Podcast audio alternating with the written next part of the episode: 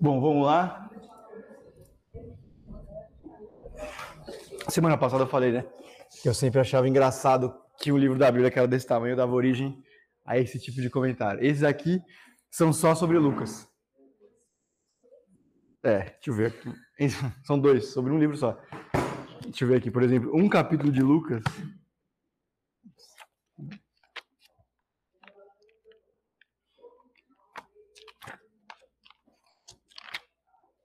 Nove.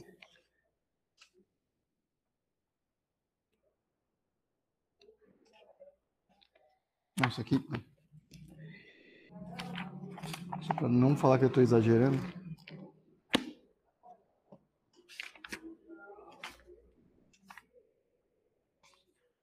Capítulo 18. 18. É isso aqui, só o 18. Então, cada um. Que tem 30 versículos, né?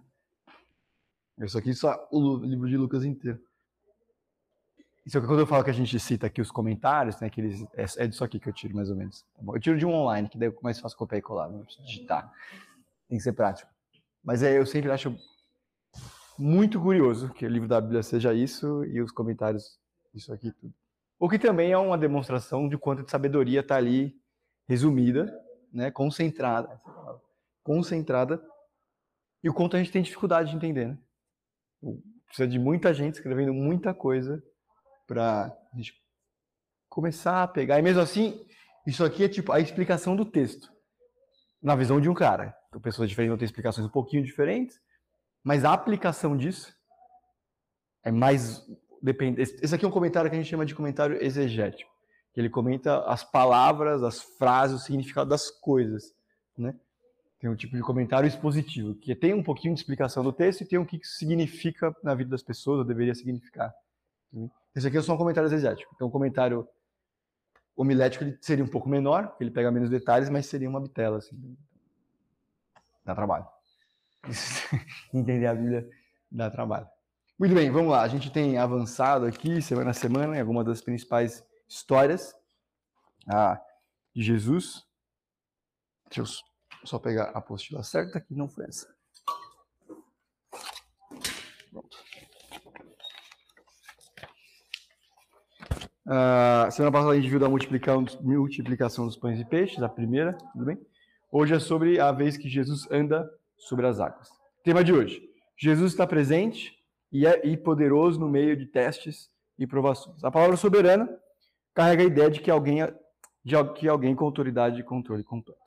Não é fácil de aceitar a doutrina de alguém, mesmo Deus, sendo soberano sobre nós. Contudo, se nos humilharmos e admitirmos nossa necessidade de salvação, veremos que o nosso soberano Salvador é maior do que nós. Também veremos que ele pode nos sustentar através de qualquer circunstância que a vida traga. Pergunta, a segunda pergunta que está aí, e ela é boa. Por que podemos ou temos dificuldade em aceitar a autoridade de outras pessoas nessas circunstâncias? Porque a palavra soberano eventualmente causa desconforto sobre a gente ou porque a gente tem eventualmente dificuldade com autoridades de forma geral. Da nossa parte, não delas, necessariamente, tá bom? Existem mais autoridades, isso é um fato. Mas por que isso já causa algum incômodo pra gente?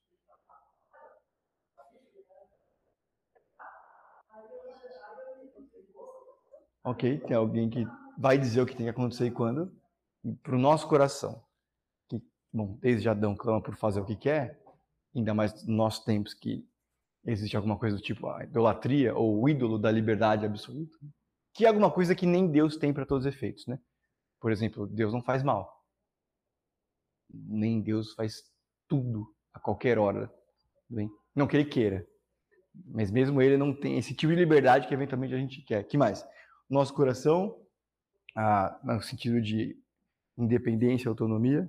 Eu coloquei aqui também tem a ver com um pouco, tem, tem noção com isso, mas humildade, de, de ganhar uma perspectiva das coisas, que eu tenho um lugar que não é aquele. Isso eventualmente para a gente, dependendo de fase de vida, mas também de momento, a gente tem mais e menos dificuldade. Tem mais alguma coisa? Ah, coloquei aqui também limitações pessoais. A gente à medida que envelhece, descobre algumas coisas sobre nós mesmos. Uma delas é que tem pessoas que são melhores que a gente, tá bom? Elas existem. Elas existem. É que a gente demora a aceitar isso de bom grado, né? Tem gente que lidera melhor, tem gente que ensina melhor, tem gente que fala melhor, tem gente que. Tem gente que é melhor em tudo que eu, né? Quanto mais cedo a gente lida com isso, mais paz a gente encontra algumas coisas. Mais alguma coisa? Se não, vamos em frente aqui. Vamos para o texto bíblico direto, que é onde que a gente vai gastar, investir mais tempo hoje. Mateus capítulo 14, dos versos 22 ao 25. Logo em seguida, Jesus insistiu com os discípulos para que entrassem no barco ah, e fossem para o outro lado. Enquanto ele despedia a multidão, tendo despedido a multidão, subiu sozinho ao monte para orar. Ao anoitecer, ele estava ali sozinho, mas o barco já estava a considerável distância da terra, fustigado pelas ondas, porque o vento soprava contra ele. Alta madrugada, Jesus dirigiu-se a eles e andava sobre o mar. Muito bem, tem algumas coisas aqui no texto que a gente sempre circula. Jesus insiste para os discípulos irem. Uma pergunta de um leitor que não conhece essa história seria: por quê? Tudo bem? E a história vai desenvolver isso.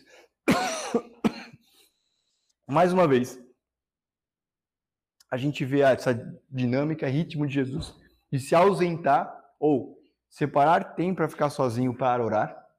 Tudo bem? A gente fala de ser discípulo de Jesus e assumir também um estilo de vida parecido com o dele.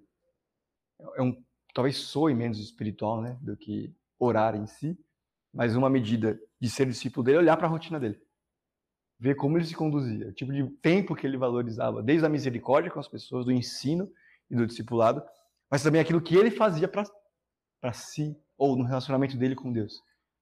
Mateus acontece bastante, o livro de Marcos parece que tem algumas divisões, assim, muita coisa acontece entre as orações dele. Mas aqui a gente vê mais uma vez, semana passada a gente já viu, e na outra também. Jesus, com alguma frequência, os textos bíblicos fazem questão de registrar, ele se afasta das pessoas para ter um tempo com Deus. Tudo bem?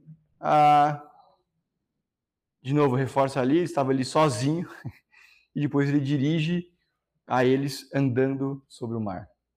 Interessante que, se a gente estivesse lendo aqui, Jesus dirigiu-se a ele, mas como? Andando sobre o mar. Tudo bem? Ah, primeiro parágrafo aí. É crucial ver Jesus durante esse período de vida engajado no ministério em período em tempo integral. Tempo integral não no sentido que ele estava numa equipe de uma igreja. Antes, ele foi totalmente dedicado à missão que Deus o enviou para cumprir. Jesus ministrou aos outros com todo o seu coração, mente, alma e força. Depois eu faço parênteses. Portanto, para garantir resistência física para completar a missão, ele criou o espaço necessário para ficar sozinho com o Pai Celestial. Eu só queria chamar atenção para o texto aqui. Ele está falando que Jesus se dedicou é, de todo o seu coração, mente, alma e força. Isso aqui é legal. O cara que escreveu aqui a apostila, ele está dizendo que o ser humano é dividido nessas partes, necessariamente? Essas são todas as partes que compõem o ser humano?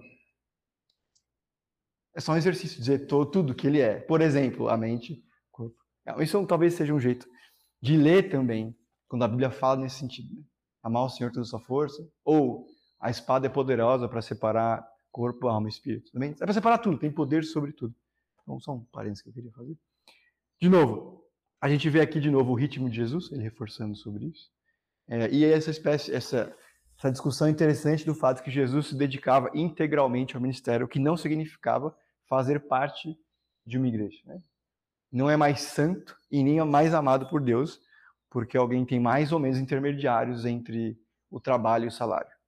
Esse é o ponto. Tudo bem? Jesus se dedicava a servir a Deus, no caso, fazendo milagres e fazendo, construindo, chamando discípulos. Tudo bem? Ah,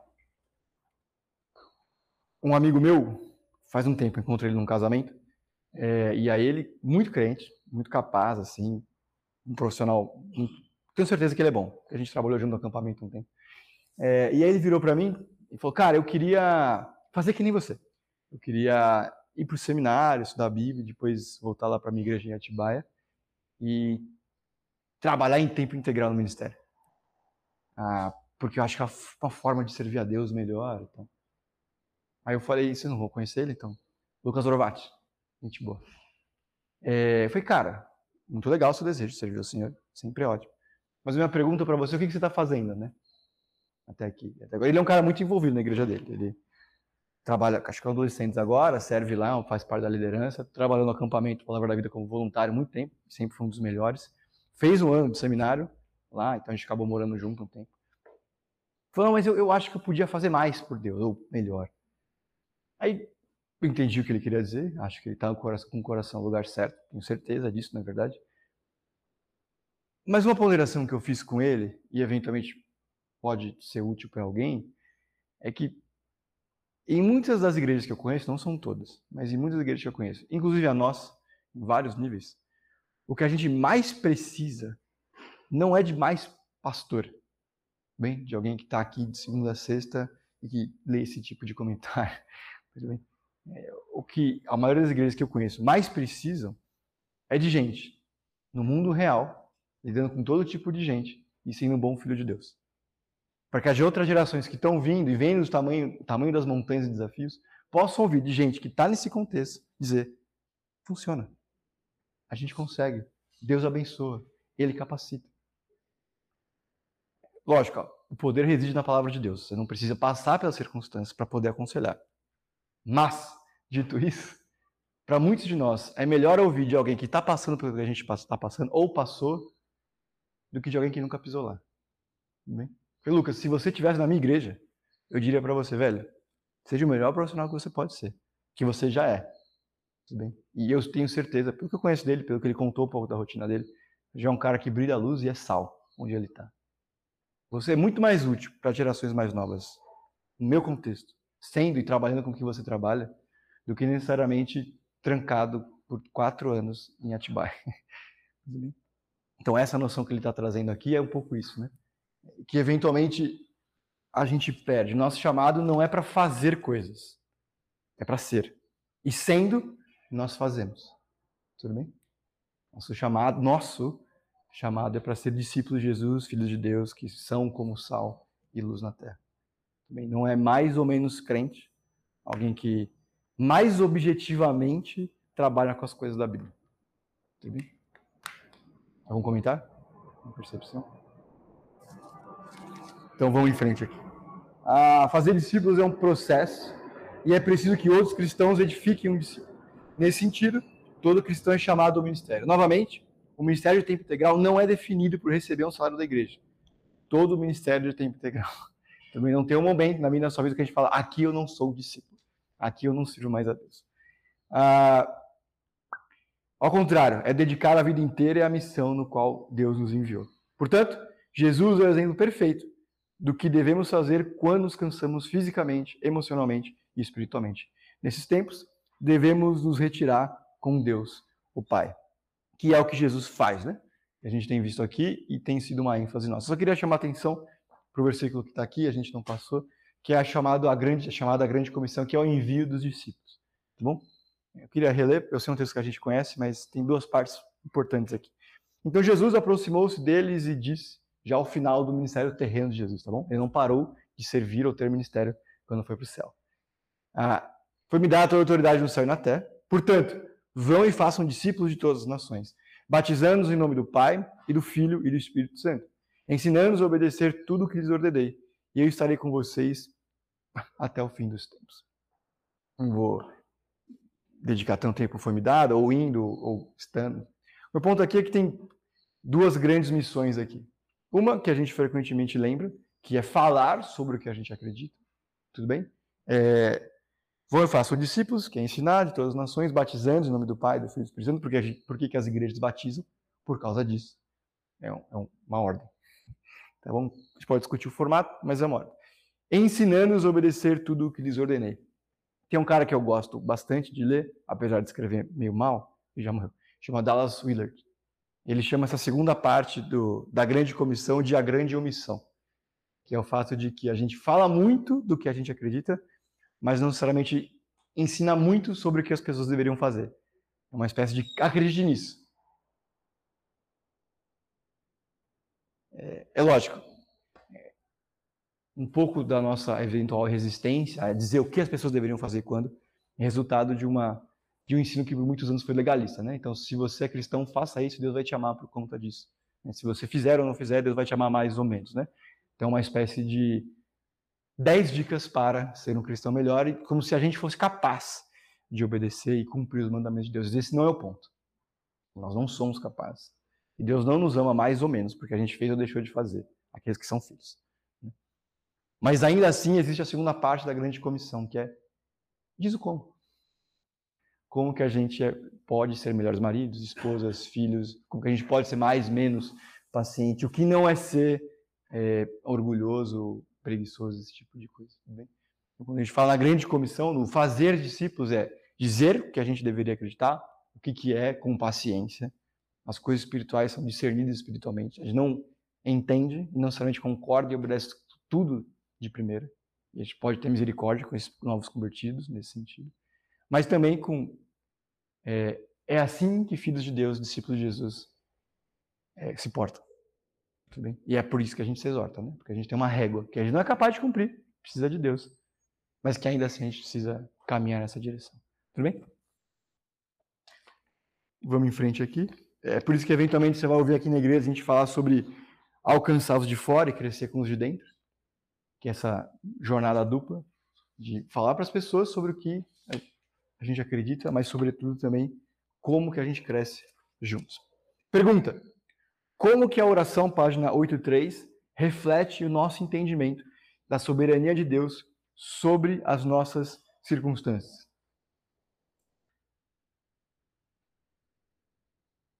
Vamos lá. O que é oração? Como a oração reflete nosso entendimento da soberania de Deus sobre as nossas circunstâncias?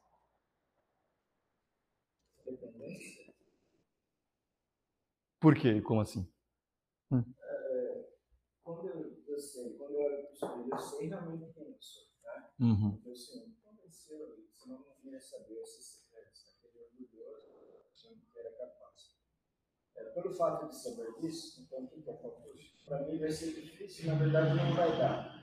Então, isso me torna dependente de alguém a fazer uma coisa. Uhum. Então, eu corri para a cruz de Cristo, lógico, porque ele me chamou. Uhum. Então, por estar, por ter até esse privilégio, então eu corro sempre para a cruz de Cristo, dependendo né, dos ensinamentos que uhum. essa cruz vai me trazer, que é a vida de Jesus, o Messias, vai me trazer para poder, inclusive, discernir as coisas do dia a dia. Uhum. Né? Que eu penso assim, já cristão, porque minha vida é tempo integral, né? Sim. Eu sou tempo integral como pai, como marido, uhum. como aluno, né? Sim. Elas são facetas. É uma vida com princípio, meio e fim, e tudo uhum. que for feito está incluso naquele escopo de que a vontade de Deus para a vida do Roberto é uhum. essa. Então, é, eu tenho que buscar socorro em Deus, né? Por isso que eu oro, para realmente buscar socorro eu sei que se eu tentar por, por si só, eu vou sucumbir, né?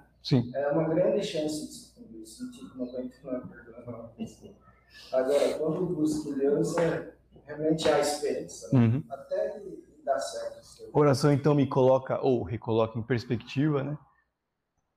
É interessante que muitas vezes a gente não quer orar. E, quando a gente faz, a gente está dizendo para nós mesmos: não, isso aqui é importante. É, é, é contraintuitivo, muitas vezes, né? Orar sobre aquilo que a gente tem convicção e até capacidade eventual de resolver, coisas mais práticas. Mas orar sobre isso que eu estou dizendo, para mim e para Deus, eu preciso dele. E se eu consigo, é graças a ele. Porque o que vocês receberam, o que vocês têm que não receberam, vocês receberam porque não agem como assim fosse. Paulo vai dizer.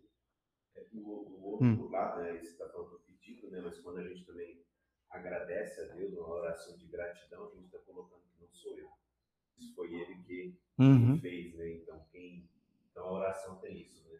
A, da gratidão e da dependência. Né? A gratidão você reconhecendo que não é você, que foi a ação dele. Uhum. Legal. Eu preciso e quando eu consigo, eu sei que foi graças a ele. Né? A gente ora antes e a gente ora depois, né? O que é interessante, porque quando é muito difícil, a gente ora antes. e depois que acontece, a gente fica aliviado, feliz, mas esquece de lembrar que foi graças a Deus de fato. Sim?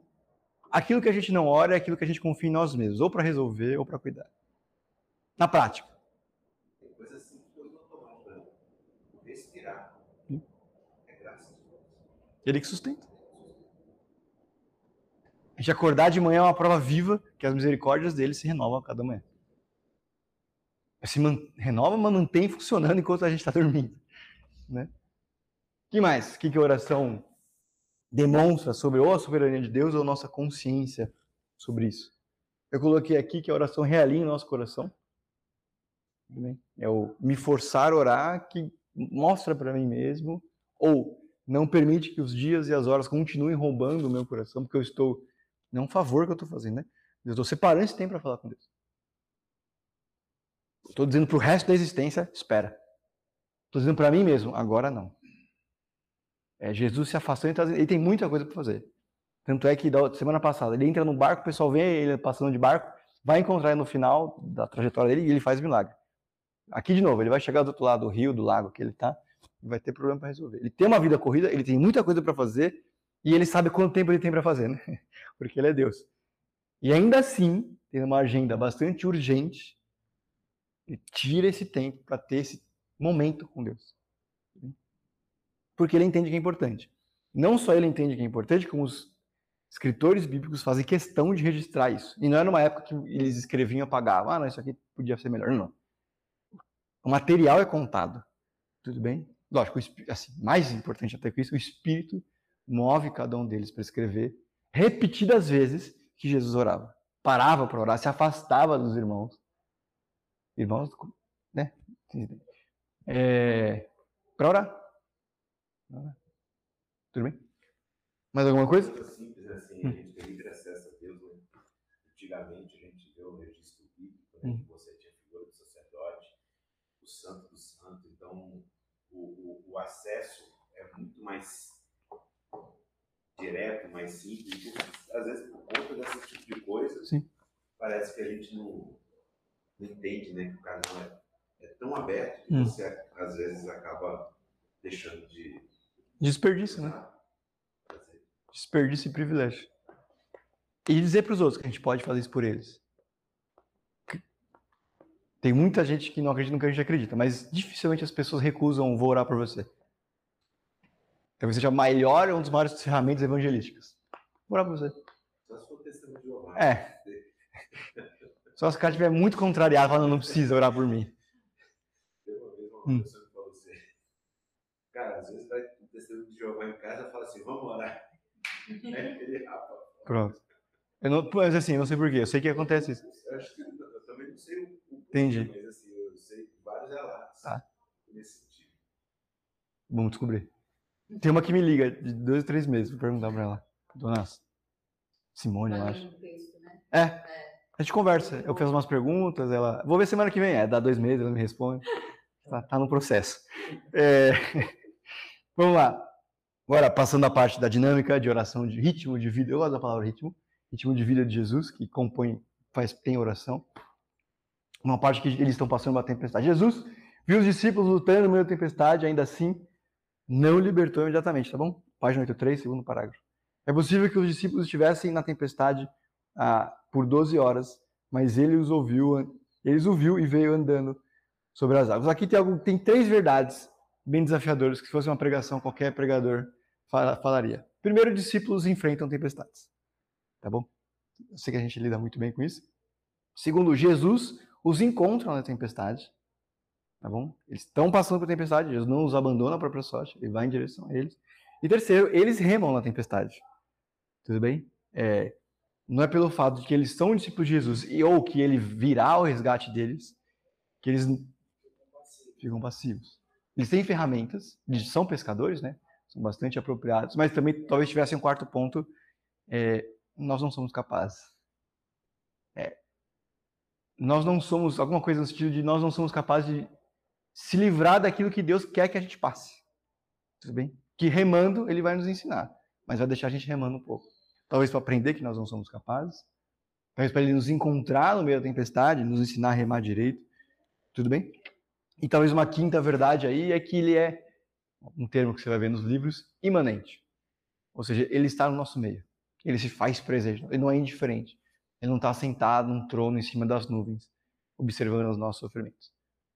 Que a gente vê um Jesus presente, que permite que seus discípulos passem por tempestades, mas ele encontra cada, nos encontra em cada uma delas. Deixa eu só ler um, um destaque aqui do outro comentário. Eu estava falando que isso aqui é só sobre o livro de Lucas. Um desses, o Wiersbe, que é um comentário mais explicativo, não é tão exegético, diz assim: existem dois tipos de tempestades. Tempestade de correção, quando Deus nos disciplina, e tempestade de perfeição ou aperfeiçoamento, quando Deus nos ajuda a crescer. Jonas estava em uma tempestade porque ele desobedeceu a Deus e teve que ser corrigido, quando ele foi engolido pelo grande peixe. Os discípulos estavam em uma tempestade porque eles obedeceram a Cristo e tiveram, tinham de ser aperfeiçoados. Jesus diz, ele insiste para que eles vão à frente passem ali pela, pela tempestade e ele vai eles não sabem de mais nada, né? Que ele vai encontrar depois, que vai ter uma lição sobre fé, etc. bem? É lógico, a gente nem sempre vai ter a clareza do que está acontecendo quando e porquê, né? Mas algumas vezes, como Jonas, se a gente tiver um pouquinho de calma, não for tão orgulhoso, preguiçoso, né? Porque o preguiçoso se considera mais sábio do que sete sábios. É, ele vai poder discernir. Se eu estou passando por isso porque eu desobedeci, porque eu tive o coração duro.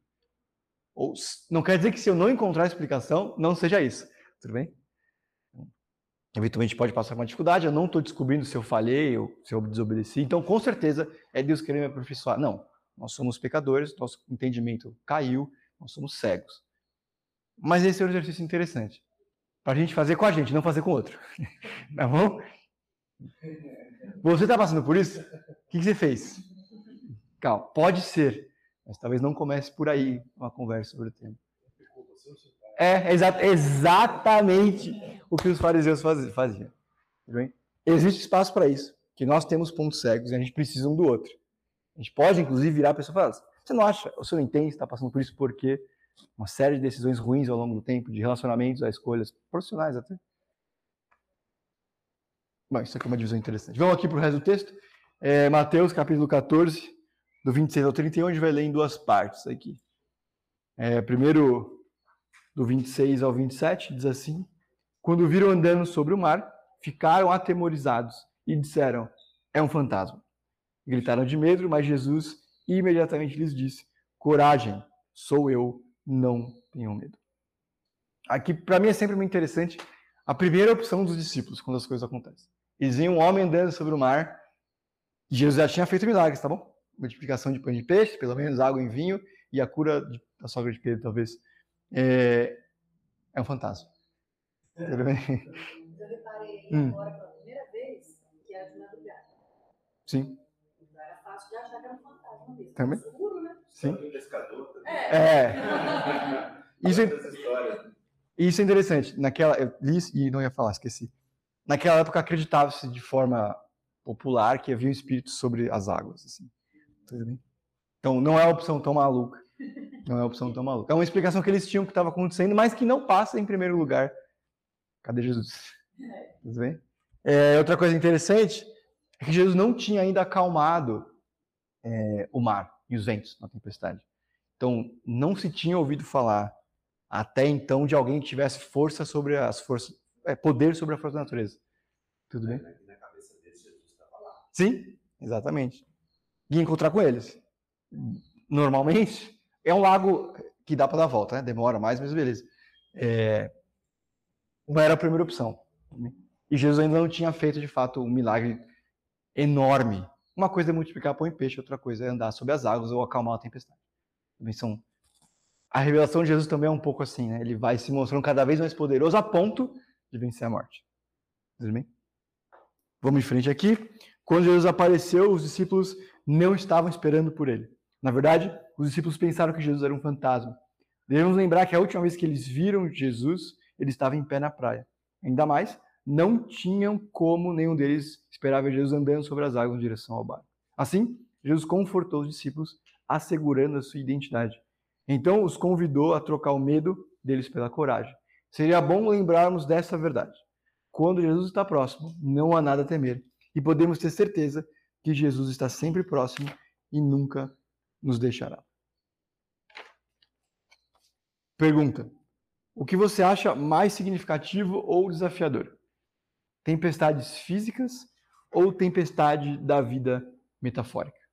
O ponto dele aqui é que nós todos enfrentamos ao longo da vida várias dificuldades. Algumas de ordem física, Doença, é, impedimentos, impedimentos materiais também, ou ah, dificuldades de forma gerais mais internas. Quais têm sido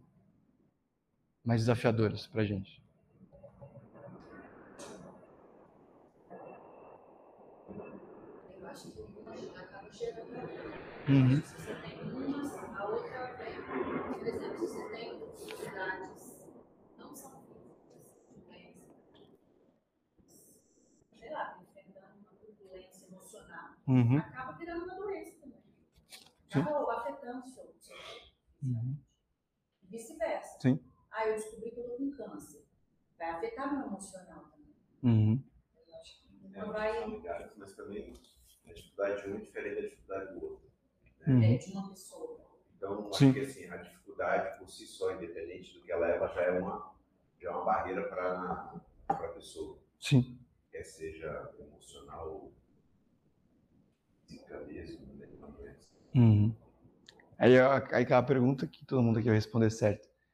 Em, qual, em alguma delas, Jesus não tem poder para conduzir, cuidar.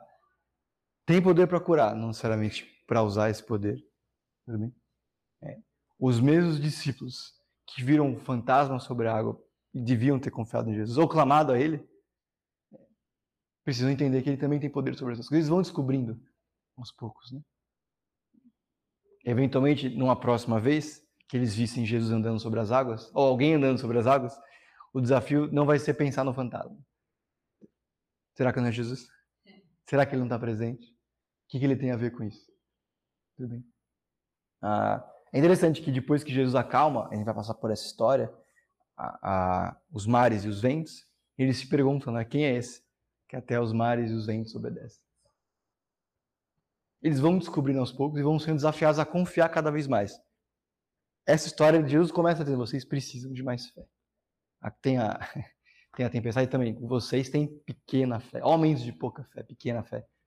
E termina lá um pouquinho mais para frente. Ele vai ser hum. didático, ele vai lidando com a incredulidade deles.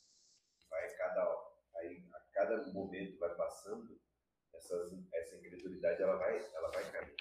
Uhum. Então, assim, e, e para eles entenderem de fato e terem a compreensão que ele é Deus. Sim. E ele vai revelando, eles vão entendendo, mas eles vão tendo mais quedas. E ele vai sendo muito paciente. Né? Como foi com eles e como ele é com a gente. Página 86. Sim. Não é porque eu sei que eu continuo confiando nisso 100% do tempo. Né? Ele que vai Bom, é o Espírito, né, que vai assentando essas verdades no nosso coração. Sim. Jesus vai sempre trazendo Aí de volta.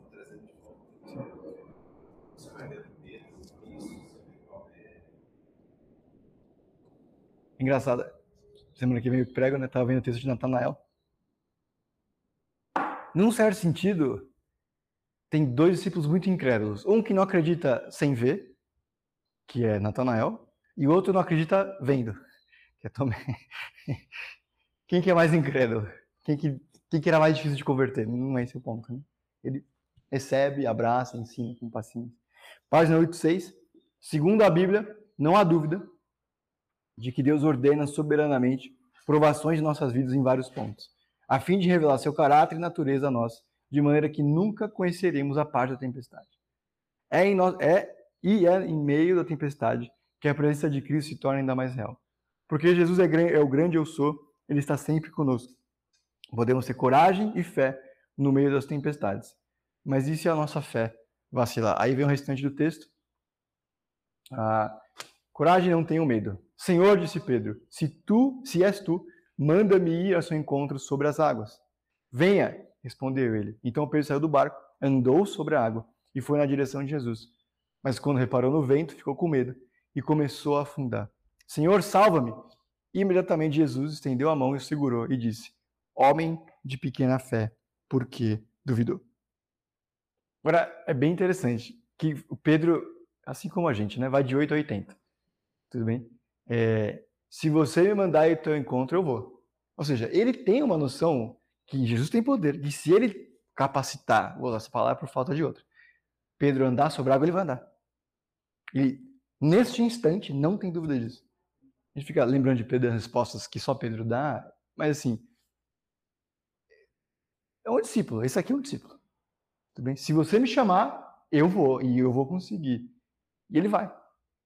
E aí o texto vai, a gente já ouviu a história algumas vezes, porque a tempestade e os ventos aparentemente ficam mais acirrados, ele perde o foco do, do poder de Jesus, da capacitação dele e começa a afundar. É simples esse exercício, mas ele ajuda. Se você tem duas mãos, uma na sua frente, você foca na de cá, o foco fica nessa, essa aqui fica embaçada. Se você foca na da frente, a de trás fica embaçada. É isso que acontece com Pedro, é o que acontece com a gente, eventualmente, nas circunstâncias. Né? A gente foca na coisa errada, a gente perde a perspectiva correta das coisas. Quem está por detrás, quem está capacitando, quem é poderoso, né?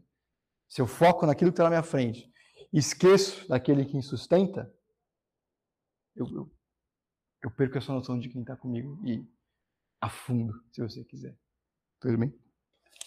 Pergunta: é, por que, que Jesus aceita essa ideia tão bom, aleatória de Pedro, né?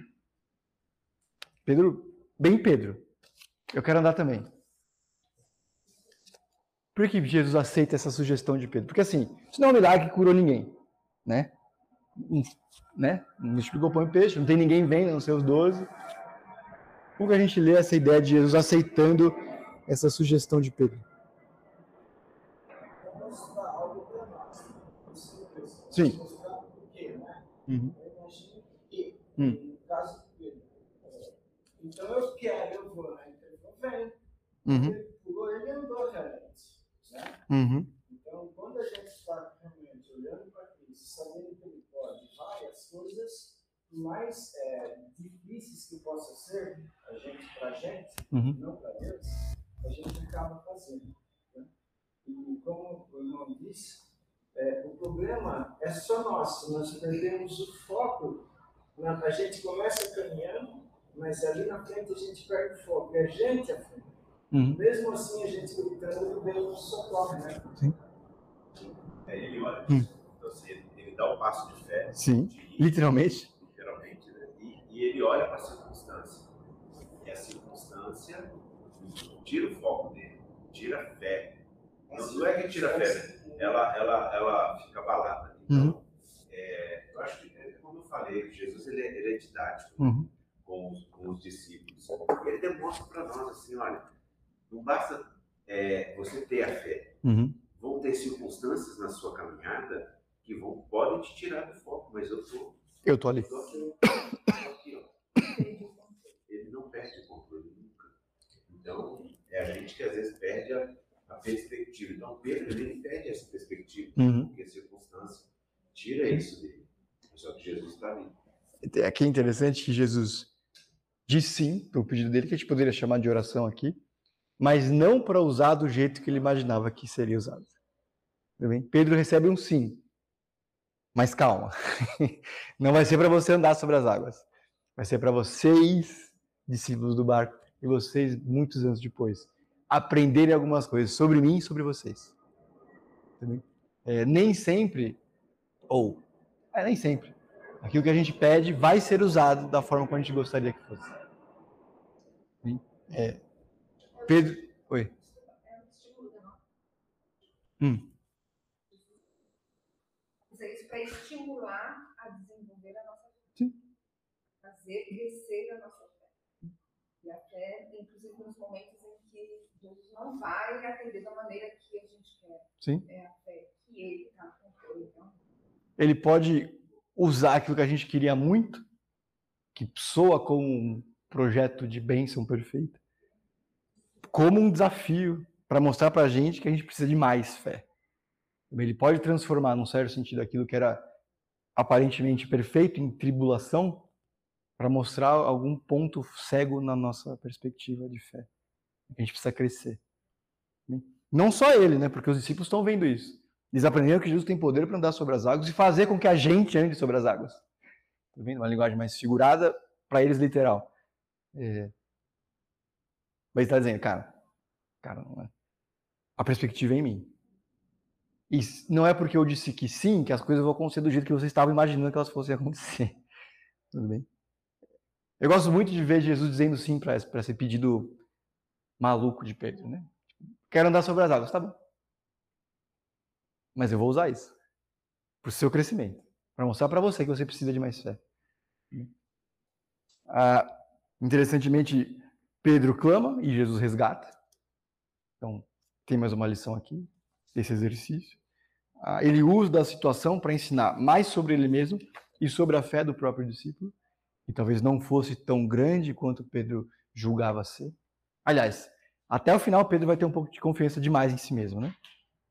Mesmo depois dessa experiência, Pedro vai negar três vezes, antes, depois de dizer que não negaria, que ele jamais faria isso, sabendo que negaria. Ele esqueceu. O coração é duro. O coração é duro. É, página 87. Algumas lições aqui. Primeiro, quando recebemos a coragem de Jesus, devemos continuar abraçando-a e empregando-a ao longo da vida.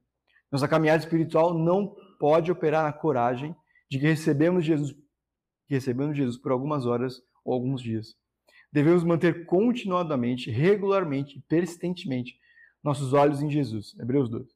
E aproveitar a coragem que ele nos, oferece, que ele nos forneceu para viver a nossa missão para a glória de Deus. Não é porque a gente confiou nele em algum momento ou confia nele agora ah, que nossa confiança não será abalada. Isso é uma perspectiva incorreta sobre nós mesmos. E nós fraquejaremos na nossa fé. Não vai perder. Porque aquele que deu, não tira.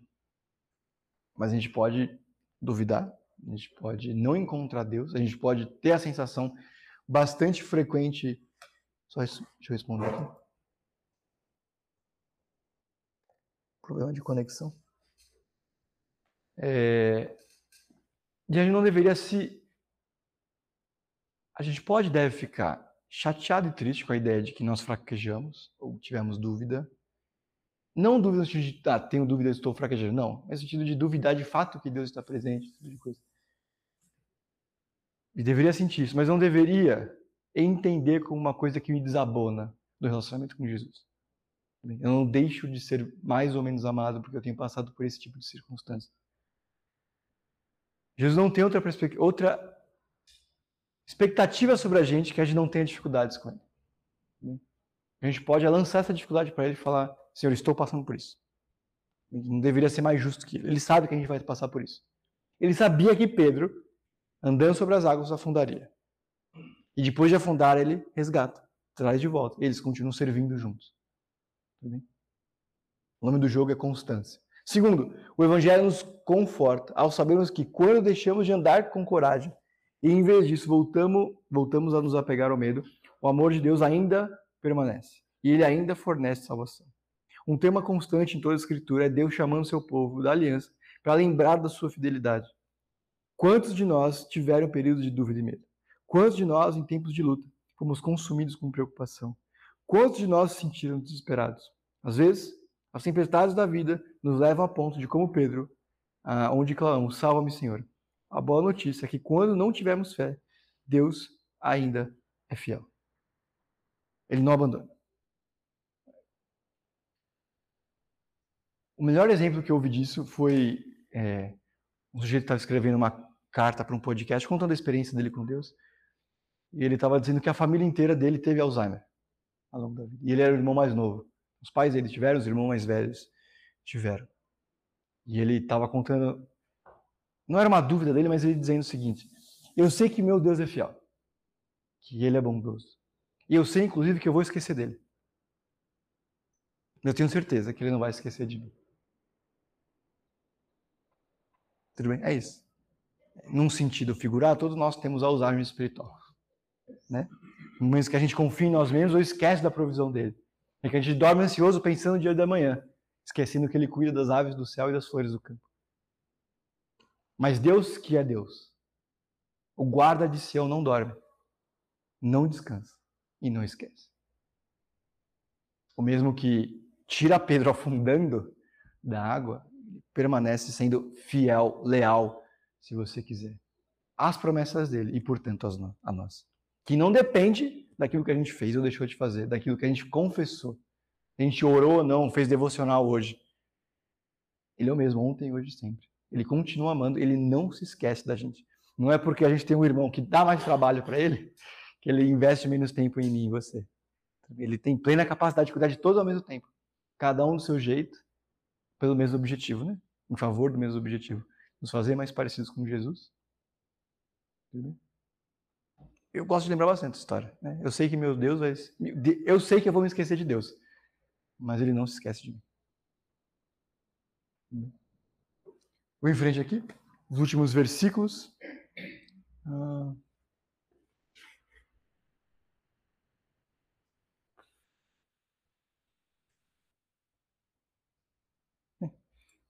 Mateus 14, 32 a 36, quando entraram no barco, o vento cessou.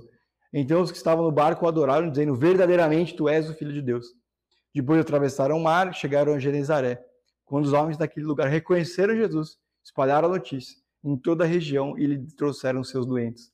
Suplicavam-lhe que apenas pudesse tocar na borda do seu manto. E todos os que nele tocaram foram curados. Mais uma vez, depois que Jesus se retirou para ter um tempo com Deus, encontrou seus discípulos, trouxe algum ensino específico para eles, chega na, na, terra firme, mais gente vai até ele para ser curado. E lógico, né? É a única chance que as pessoas têm de serem curadas. É, é óbvio, todo mundo faria isso. Tudo bem. Ah, agora tem algumas coisas interessantes aqui. Os discípulos confessam quase que de forma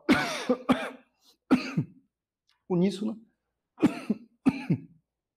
que ele é Deus, que ele é filho de Deus. Agora a pergunta, Mateus capítulo 14. Eles vão ter dúvida disso em outro momento? Eles vão ter dificuldade em crer nisso na prática? Não. Bom.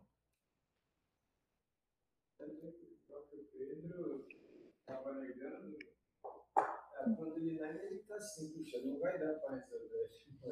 Sim essa eu vou ter que me virar sozinho, né? Então, não, não, não conheço, não, não Depois dos vários alertas que Jesus morreria e voltaria, eles se escondem com medo numa casa. Tudo bem? Jesus, quando diz, eu vou morrer, eles dizem, Pedro diz, não, não, calma. Não é por aí. Literalmente ele. Não, não tinha. Não tinha.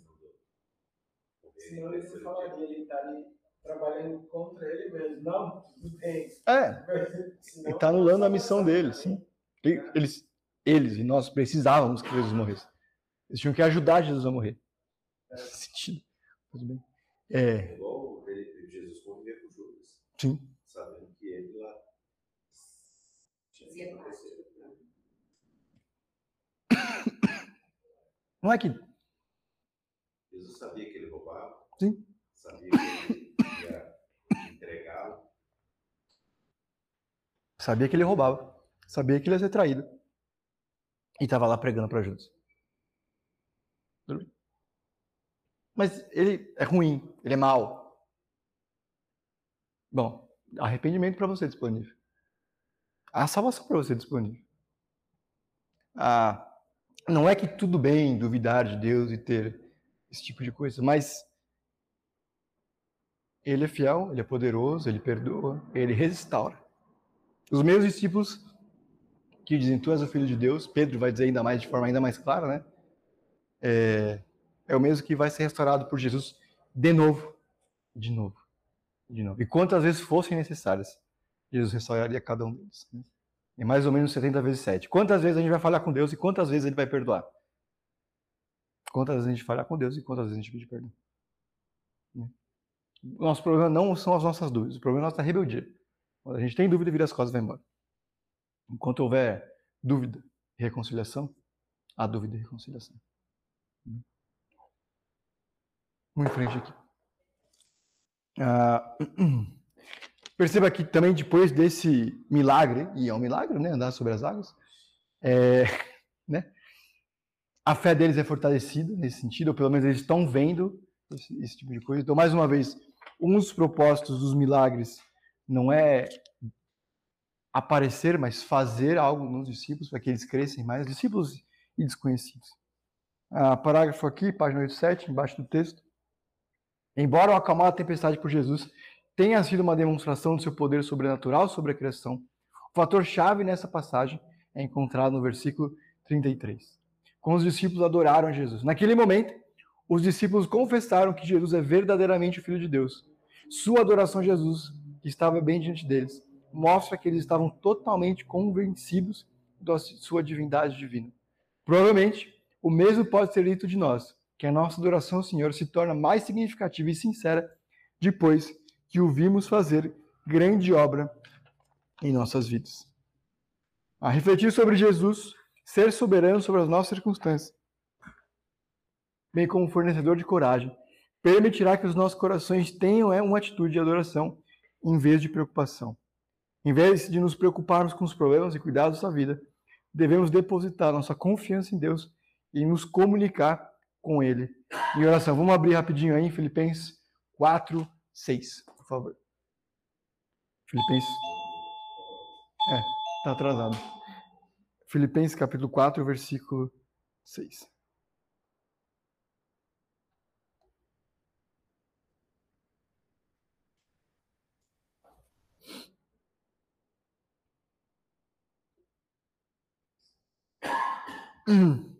Eu sei que você conhece esse versículo, mas a palavra de Deus tem poder. Então diz assim: Não andeis ansiosos por coisa alguma, mas em tudo pela oração e súplica, com ações de graça, apresentem seus pedidos a Deus. Quando eu sei o que fazer, quando eu não sei o que fazer, apresentem, apresentemos os nossos pedidos a Deus. Pedro fez bem em dizer: quero andar. Pedro não fez tão bem em não dizer estou afundando antes de estar afundando. Ou tá com, vou afundar. Porque não vê ah, livramento em Jesus, ele começa a afundar. Ah, vamos para a conclusão aqui. Jesus está sempre no controle, sempre presente conosco. Só Ele é poderoso o suficiente para acalmar o mar revolto. O que podemos fazer além de adorá-lo como Filho de Deus? Mas não somente Ele, acalmou o vento e as ondas. Ele consumiu a ira de Deus e contra os nossos pecados na cruz. O que mais podemos fazer se não confiar nele para nos preservar através das tempestades da vida? Esse é o tipo de história que foi registrada não para mostrar que Jesus tinha poder para andar sobre as águas e não para mostrar que a gente anda sobre as águas quando a gente confia nele, mas que a gente pode confiar nele em qualquer circunstância. E o que a gente precisa não é de mais ou menos tempestade. Na verdade, elas aparecem para que a nossa fé seja aumentada ou aperfeiçoada. Né? Lembrando os dois tipos de tempestade que o Wisby tenta dividir aqui. O objetivo final de cada circunstância da vida é que a gente confie mais em Deus. Que a gente o encontre uh, e o sirva em cada momento das nossas vidas. Tudo bem? Então, até semana que vem, normal.